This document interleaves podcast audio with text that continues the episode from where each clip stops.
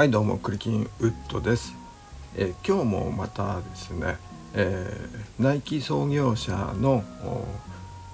フィルナイトさんの回想録ですねシュードッグから、えー、そのですねナイキの始まりを社会背景を踏まえて喋、えりたいと思います。えー、前回ね、えー、話した通り1962年ですね、えー、鬼塚との、え、ファーストコンタクトがありましてそれで、えー、ブルーリボンスポーツ社ね社名を聞かれて、えー、ブルーリボンスポーツ社ですって、えー、ね嘘をついてね、えー、でまあ、お父さんに50ドルをね先払い送ってもらってねで支払って で、えー、まあ1906翌年、えー、ヨーロッパ方面、えアジアとヨーロッパ方面を回ってから、ええ、次の年に帰国するわけですね。で帰国してすぐあのお父さんにね、えー、日本から靴は届いたって聞いたら「えー、って届かないよ」って言われて「うっそーん」って感じで、えー、慌ててね鬼塚に電話するんですね。シューズ届きませんがどういったことですか？ね、手紙書くんですが、答えがあと数日で、数日で届きますよってあの返事が来るんですね。でまあ待つんですね。えー、ライトさん我慢強いですからね。えー、ですが届かない届かないんですね。でまた手紙を書くんです。いつになったら届くんですかってね。そうすると答えはいつも同じで「もうすぐ届きますよ」とかね「あと数日で届きますよ」って感じでね。それがね、えー、なんと1年続いたわけですね。うん、でその間ねあの昼ナイトさんねブラブラしてるわけにもいかないんであのなんか先輩かな？あとどっか就職しなきゃいけないってんでえー、会計会社かなんかにね、えー、相談しに行ったんですね就職のね。そして、えー、そしたらなんか公認資格を取ったらいいよとはなんかアドバイスをもらってで公認資格を、えー、何時間かね割と日本から比べると短時間で。まあ MBA を取ってるっていうのがあったと思うんですけれども。で、えー、公認の資格を取りまして会計士のね。えー、でまあ 一応ね、えー、大手の支社ですねポートランドにある、えー、大手の支社で、えー、会計士として、えー、働くわけですね。でね、えー、ちょっとねちょっとずつでも貯金しようっていう感じで、えー、資金を貯めようと思ってね、えー、働くわけです。で、えー、鬼塚に、えー、その間ずっと手紙を書くんですね催促の手紙を書くんですが、えー、もうすぐ着きますよとかね返事がなかったりとかして、えー、で1年後ですか、えー、1964年になってからですかね、えー、ようやく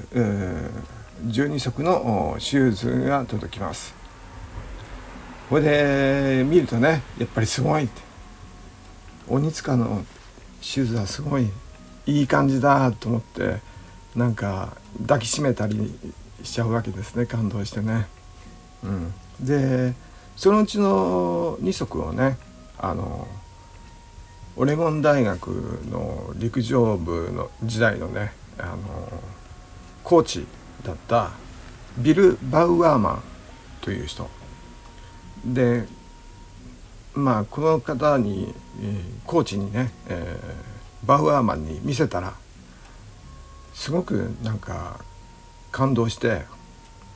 シューまあもともとのこのコーチはねあのシューズをこうアスリート自分の、うん、コーチですから自分が教えてる生徒生徒じゃない選手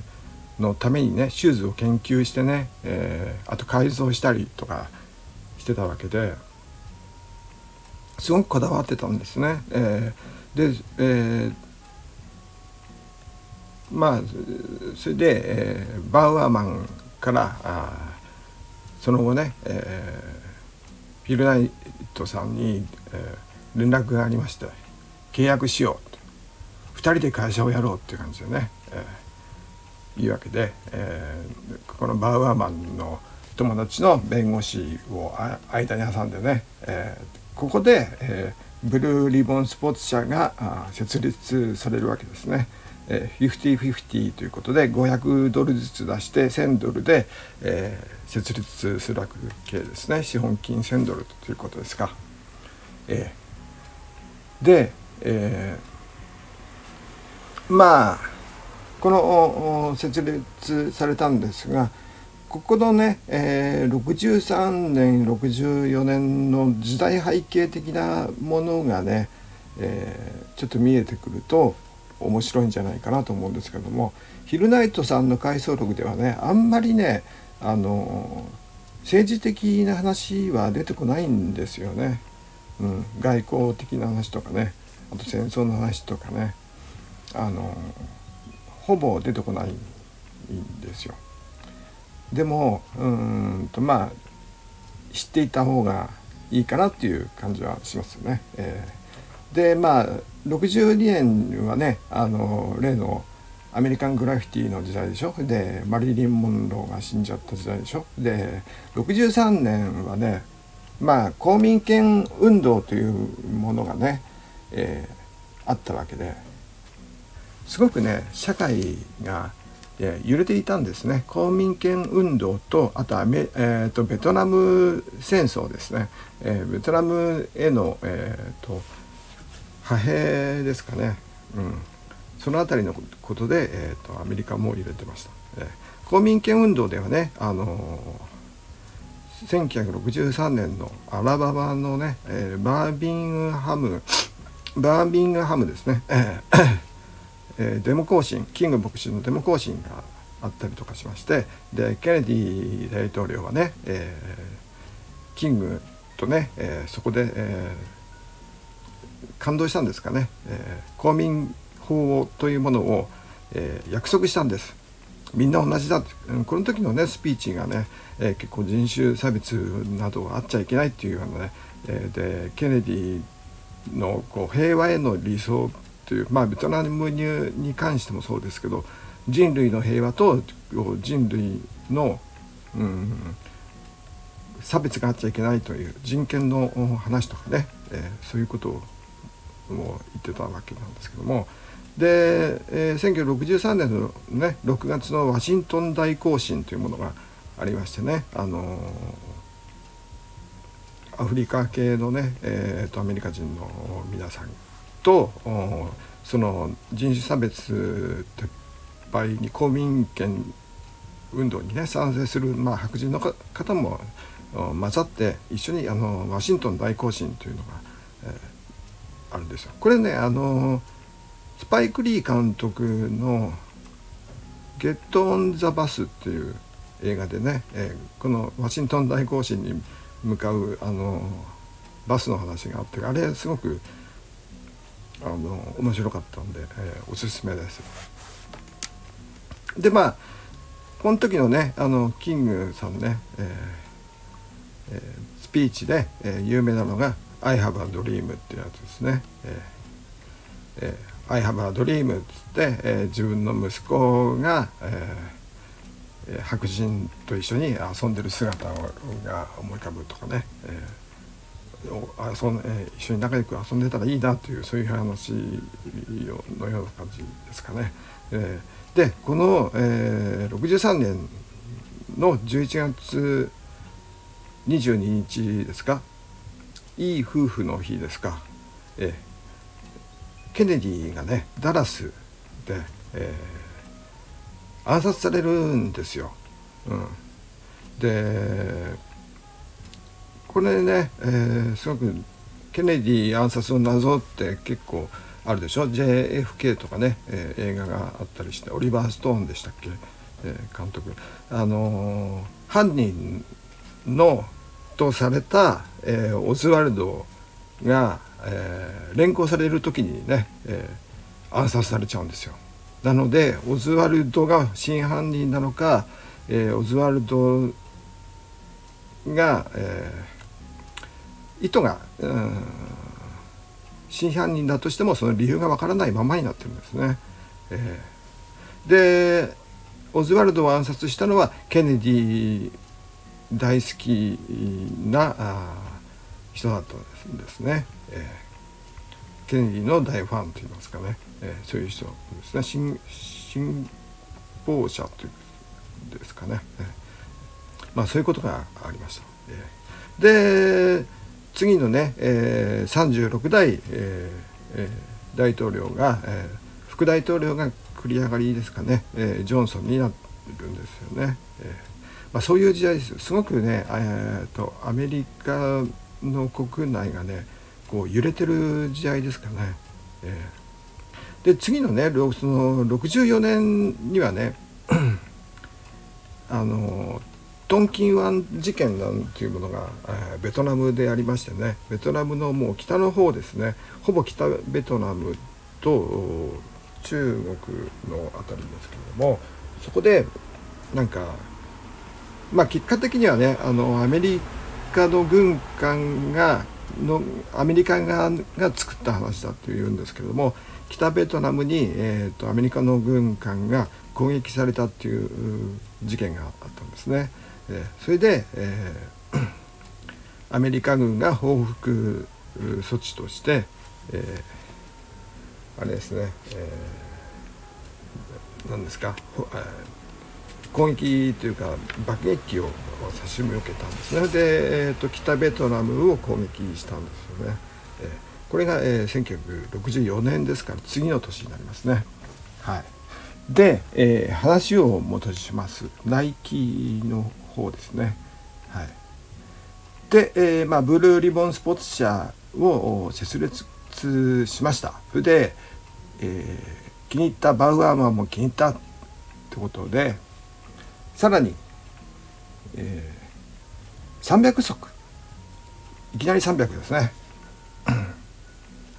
12足から300足まあ小さいって言えば小さいですけども数的にはね、えー、でもまあ何ですか、えー、この頃にとってはこの頃とかね会社立ち上げたばかりで300足ですからまあまあまあな感じじゃないですかね。えー、でまあ300足を鬼塚に、えー、請求するんですけどまあお金がね、えー、この時卸値鬼塚から3ドル33セント300足で、えー、1000ドル必要だったということでね、えー、1000ドルをお父さんから借りたのかな、えー、ヒルナイトさんがお父さんから借りて、えー、鬼塚、えー、鬼塚に支払ってですぐ届くんですね今度は。えー、でもうこれでとにかくねあのー、売りさばくんですよあのヒルナイトさんが。もうよっしゃってこれは売れるぞってで、えー、もう目線がねっていうかもともとがあのアスリートですからねあのナイトさんは。でまあコーチがねあのバウアーマンがあのこう有名なこうアメリカでは有名な陸上のコーチだったんですよ。えー、で、えー、なんか東京オリンピックの方にもアシスタントコーチとして行くのかな。うん、で、えー、それでえー、っとねとにかくね売りまくったんですね。それでまあそういうつてがあるわけですよ。アスリートのね陸上の。でフラットシュまあその頃はねほぼほぼほぼまあアディダスが独占してたんで、えー、ライバル意識をむき出しにしてね、えフラットシューズ最高のシュ最高のニュース、うん、日本がヨーロッパ独占市場にチャレンジっていうね、えー、そういうキャッチコピーだったらしいんですけれどもアディダスに、えー、チャレンジみたいな感じでね、えー、で、まあ、この時のねアディダスの値段がちょっと分かんないんですけども、えー、6ドル95セントで、えー、鬼塚タイガーを売り出したと。これはあれですかねリンバーアップとかねえっ、ー、となんですかなんかいろいろまあランニングシューズとかねトレーニングシューズとかね、えーと、あと陸上スパイクですね、えー、そういうのを売り始めてで4月にね、えー、64年4月に300足が届いて、えー、自宅で販売したんですけれどもまあ要するに会社ブルーリボンスポーツ社はね、えー、この頃まだ自宅なんですね。えー本社が自宅っていう感じですね。まあ小さい、えー、スモールオフィス。ななんて言うんでしたっけ？スマまあいいや、うん、自宅で、えー、販売してねあの直に売ったりねえーと、手紙もらったら通販するとかねそういうことをいろいろしたんだと思います。まだインターネットないですからねあのメルカリとかねヤフオクもないです、はい、で、えー、4月に、えー、300足来て7月4日に、えー、完売したと。おおって感じでね。もうとにかくね口コミやらね、えー、ビラ作って配ったりでもう売りさばいたんですね、えー、で次にね今度はねもうこれはもっといけるなって感じで、えー、900足を追加で、えー、注文するんですね。そうするとねえー、まあ3000ドルじゃないですか、えー、追加で注文するんですが返事がないんですよね、えー、鬼塚から。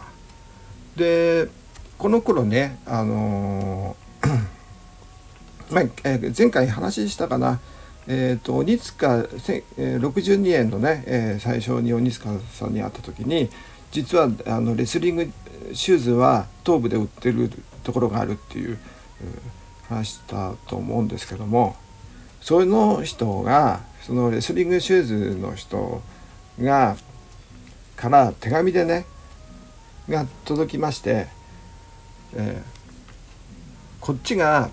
うん、その人が言うにはこっちが鬼塚と独占契約してると。アメリカでの独占販売を委託されているんだ。でだからブルーリボンスポーツ社は今すぐ販売をやめなさいっていうこれは命令だっていうねそういう激しい、えー、手紙が来るんですよ。でこれは困ったなって感じでねそりゃないだろうって感じでね。ええ、で何ですか？あの鬼塚にね怒りの手紙を出すんです。あのそんな、うん、話聞いてないよって話でねなんですが返事がないんですよね。うん、そんな時にねえー、っとランナー仲間だったね、えー、カリフォルニアに住むジェフ・ジョンソンに、えー、会ったんですね。えー、でこのねジェフ・ジョンソンっていう人が割とあの割とっていうかあのナイキではね、えー、初期のナイキのキーマンですね社員第1号ですね、えー、になるわけなんですけれどもこの頃はねなんかね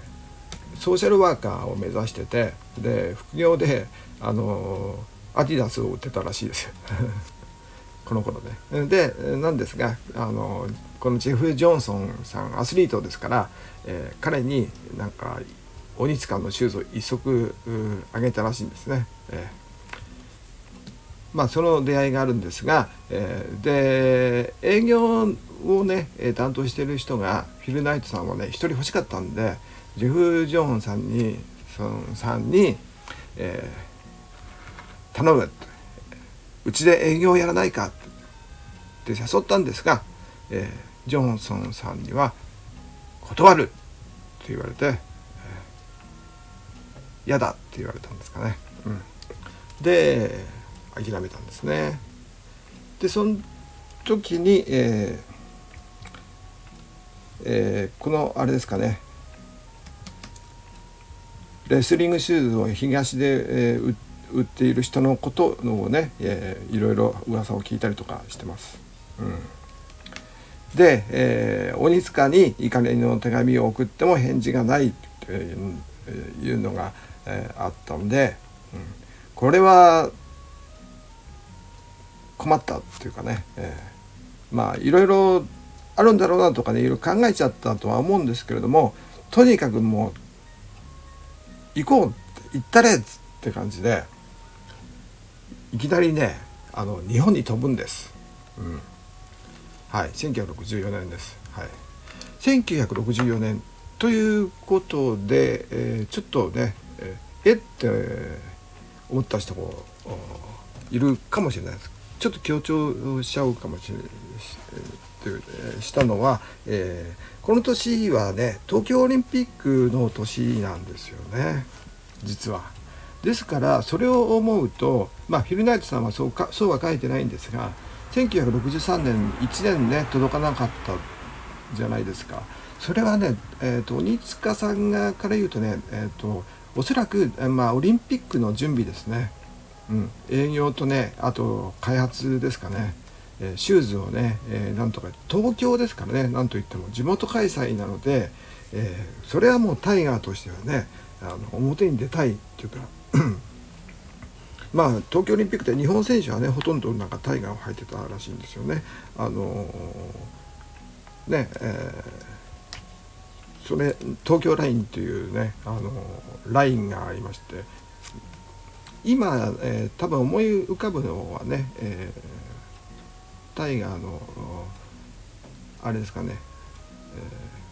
ー、メキシコラインっていうやつだと思うんですけれどもその前にね東京ラインっていうね、えーと、側面のとトレードマークですね、えー、それがあったんですけれどもまあそういうわけでね、えー、東京オリンピックの準備やら開発やらね、えー、してたわけで、えー、まあそれでね、え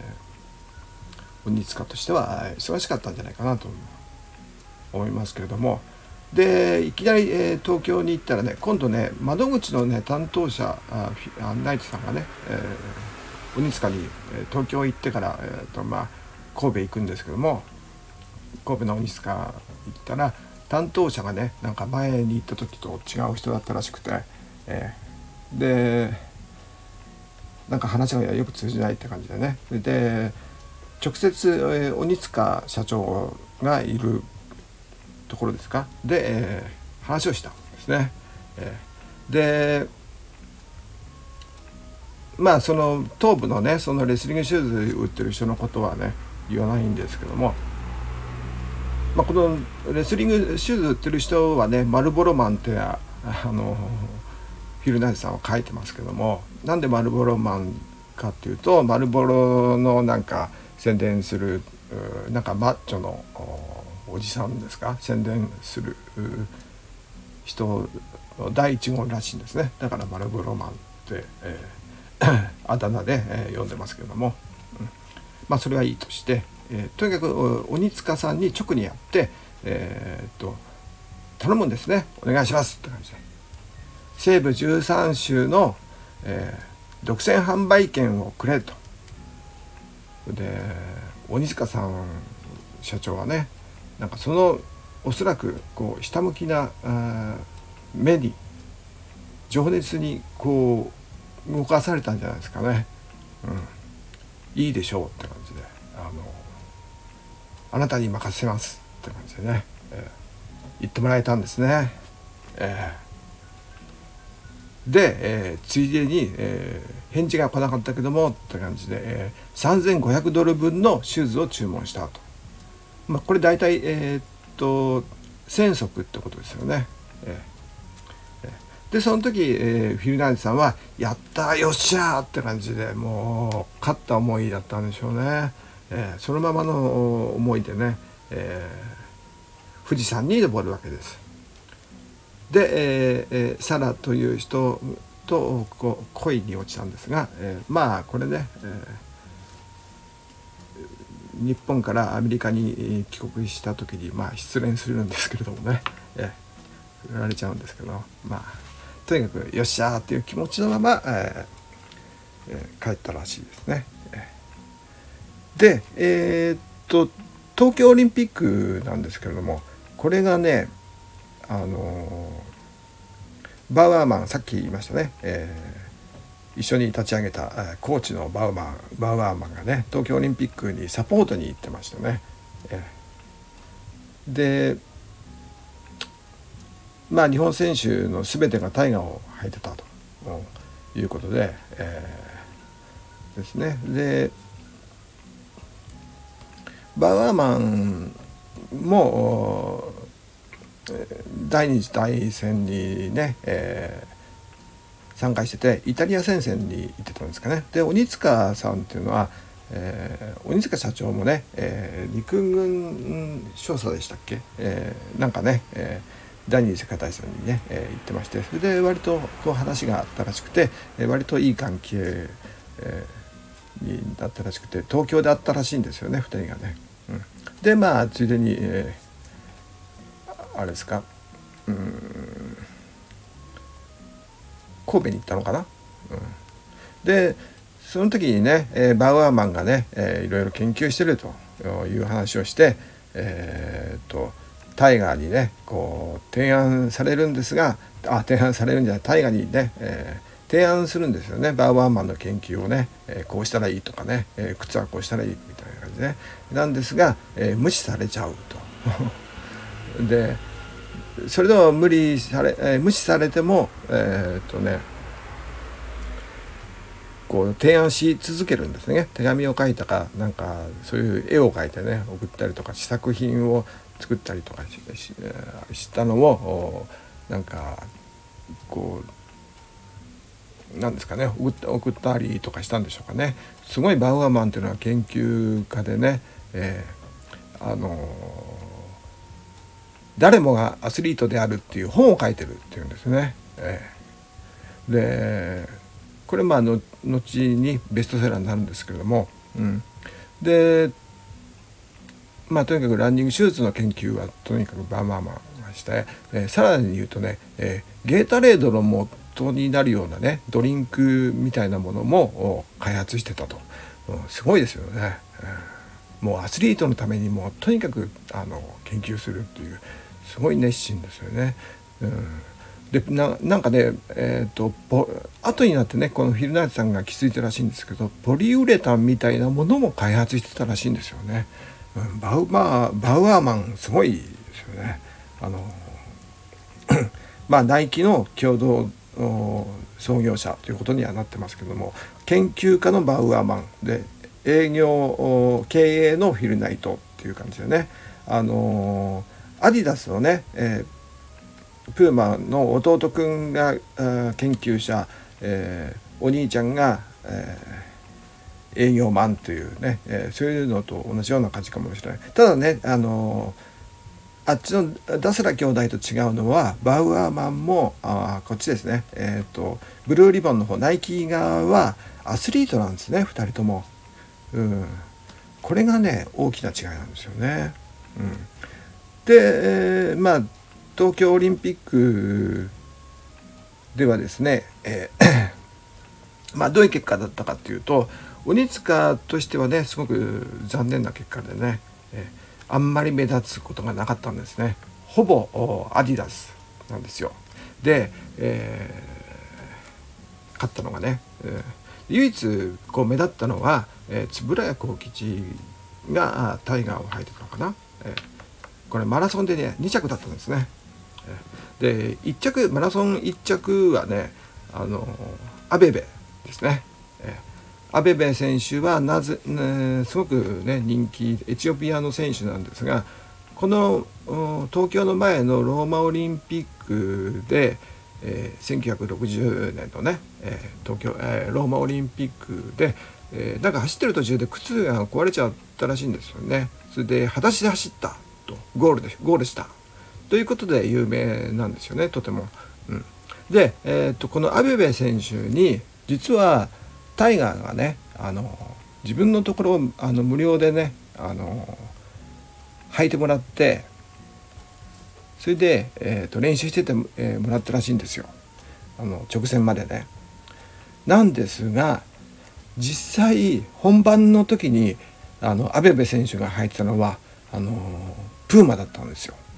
だから優勝テレビに映ってるのもあのプーマを履いてる姿だったんですね。えこれはちょっとね鬼塚社長もがっかりしたでしょうね鬼塚側の人も。うんまあでも円谷選手があ円谷選手ねそうかあの、最後の直線で、ね、抜かれたんだ。2位じゃないですね、えー、銅メダルでした。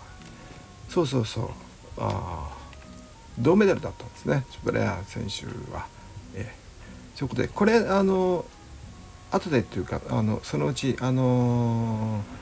ー、あツイッターの方にねこの東京オリンピックのそのアベベアベベ選手の話をね、えー、載せたいと思います。あと 100m がね、あのー、ほぼこうスタートラインからの写真がね、えー、なんかビデオっぽいものがあるんでこれもねツイッターの方にこう載せちゃおうかな。うん、これはねあくまでも学術研究のものなので、えー、ほぼアディダスなんですよ。なんかね 100m 決勝ね、えー、それで、えー、まあ東京オリンピックはまあそういう結果で、えー、とまああれですか東洋の魔女女子バレーが金メダル取ったってこととねあと日本選手が、えー、何ですか、えー、ユニフォームを担当したのがどこでしたっけデサント？水野？あ分かんないや。あのジャージなんかエンジ色っぽいジャージみたいのがねあったりとかして。あと入場式のうんとユニフォームをうんなんか石津健介がやバンのねあの創業者の石津健介さんが担当したとかっていう噂もあったんですけどなんかねユニフォームじゃなくてななんかね何でしたっけ？なんか別のものなんですよね。えあのユニフォームはなんか別のして石津 さんじゃないらしいです。はい、まあこの辺の話はまたあのなんか思いついたらどっかで喋るかもしれないんで。ただこの1964年という時代背景は、えー、こう知っておくと面白いと思います。あのいろいろ出てきますからね。あの日本でいうさっきも言ったバンの話とかもね、えー、アメカジの話とかもね、えー、そのうちまた出てくると思うんで。えーって感じで、えー、でさっき言った3500ドル分のシューズを注文したっていう話ですけれどもこの時にねあのー、そんなお金ないじゃないですかあのななかったんですよ3500ドルって。で銀行から借りなきゃならないということで、えー、銀行にねこの交渉に行くんですね。えー、でなんとか借りるとそれで銀行との付き合いが始まるんですね。えーでえー、っとねもう一つありますね、えー、さっき出てきた社員第一号になるっていう人ジェフ・ジョンソンがねあのなんか前にタイガーを送ったって言ったじゃないですかそれでそれをねめちゃくちゃ気に入ったらしくて是非ともあの副業にしたいってことでこれを副業にしたいやらせてくれってねなんか後からなんですけど 言い出したんですね。え、委託制で委託制列マンとして、えー、ナイトさんとしてはあの雇ったんです。これねジェフ・ジョンソンさんはねソーシャルワーカーを目指してるっていうほどね結構すごくえ、ー、と何て言いますかね、えー、コミュニケーション能力が高いと言いますかね、えー、そういう感じでねなんか読書が好きでね、えー、知的な感じがありましたね。まあ、このナイキを支えたあのることになるんですけどもこの後もねナイキを支えるというか、えーと、フィルナイトさんを支える感じですかね。まあとにかく1足につき1ドル75セントっていうね、えー、部合給ということで、えー、まあ契約をしたと雇ったということですね。えーこれが、えー、今話したのが1964年の話ですかね。うん、まあ大体、えー、そうなんですけど1965年に今度入りましてでこの頃になるとねえー、っとねヒルナイトさんはね、えー、就職するんですね。えー、あの就職するっていうか前の会社を辞めて、えー、ブルーリボンあの東京に1回行ったじゃないですか。その時にもうそれはばっくれちゃったんでしょうかね。えー、で、えー、あの時にあの長い休暇を取るっつってねあのばっくれちゃってでそれから今度ね、えー、別の会社に、えー、ですかね。プライスウォータース社っていうプライスウォーターハウスっていうところでね、えー、会計士を本業にすると。いうことになりますね。でなんでかっていうとやっぱり鬼塚からの納品が遅れるから遅れたからですね。えー、でお金がないということで、えーこの東京オリンピックの翌年は、えー、就職してでその就職先であのヘイズっていう人ね、えー、デルバート・ジェ・ヘイズヘイズっていう人と出会うわけなんですね。これもねすごくね運命的な出会いといいますかねすごくなんか気が合うっていうかね仲良しになるんですね。会計士の先輩なんですけどもすごくあのいいことを言うというかヒルナイトさんはねリスペクトするんですよね。その何ですかね経営哲学的なものですかねそういうことをいろいろ教わるわけなんですよね。えー、ですから、えー、っとちょっとねこうナイキを詳しく知りたい方はね覚えておくといい名前こう愛しくなっちゃうようなね、えー、名前の人人方ねあのヒルナイトさんの仲間 まずねあのコーチだった、えーまあ、ヒルナイトさんよりも25歳くらい年上なのかな、えー、1911年生まれなんですけども、えー、ビル・バウアーマンさんねオレゴン大学コーチだった。バウアーマンさん共同創立者の、えー、バウアーマンさんと社員第1号のジェフ・ジョンソンさんね、うん、それから、えー、今言った、えー、会計士の仕事を始めたというこの先輩会計士の先輩の、えー、デルバート・ヘイズさん。この方もね、えー、後に、えーと、ナイキに、えー、入るわけですけども社員になるわけですね。えーで、えー、まあそんな感じでもうちょっとね40分くらい喋ってますからなんかね余計な話はしないようなつもりなんですけどもね。うん、でままたちょっとね時代背景的にはねこの後まあ